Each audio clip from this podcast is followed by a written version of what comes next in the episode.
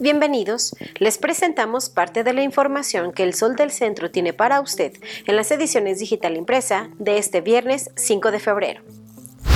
Comienza a subir el precio de la tortilla en algunos establecimientos, pues a causa de la escalada en los costos de algunos insumos de un mes a la fecha, los productores de este alimento tuvieron que hacer ajustes en su cotización, reconoció Héctor Pérez Santillán, dirigente de la Unión de Industriales de la Masa y la Tortilla consideran que hay una persecución en contra de antros, bares y cantinas, giros reglamentarios que han sido estigmatizados por ser sitios en los cuales se consumen bebidas alcohólicas y han sido los más vigilados en el cumplimiento de los protocolos sanitarios establecidos por la autoridad.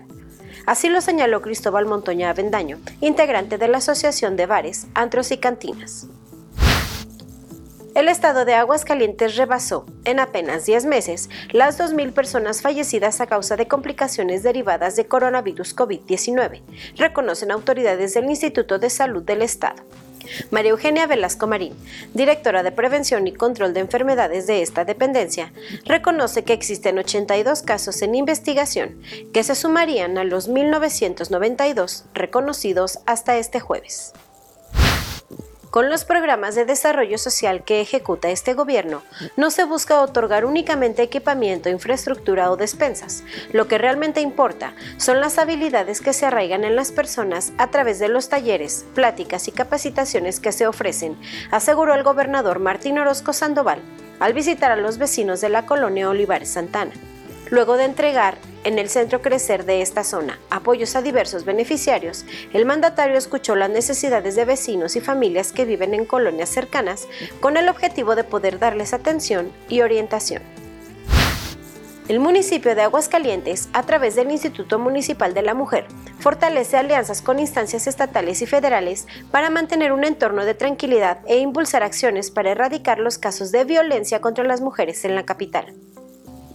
En reunión con la Coordinación para la Construcción de Paz y Seguridad en Aguascalientes, se acordó que además de la Guardia Nacional, los elementos de la 14 Zona Militar se sumarán al proyecto de Agentes Rosas para saber cómo dar respuesta a estos casos y dar a conocer a la población los servicios del Grupo de Atención a la Violencia de Género, Policía Rosa.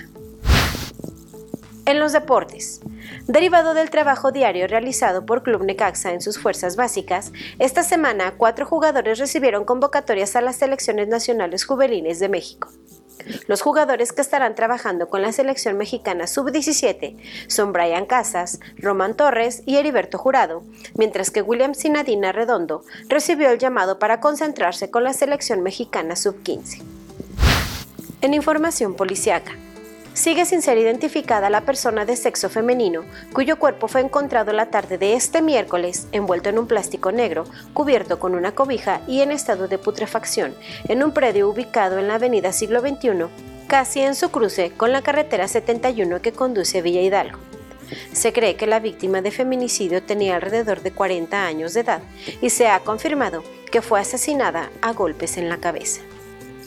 Le invitamos a que consulte el detalle de esta y mucha más información que El Sol del Cetro tiene para usted en las ediciones digital impresa de este viernes 5 de febrero.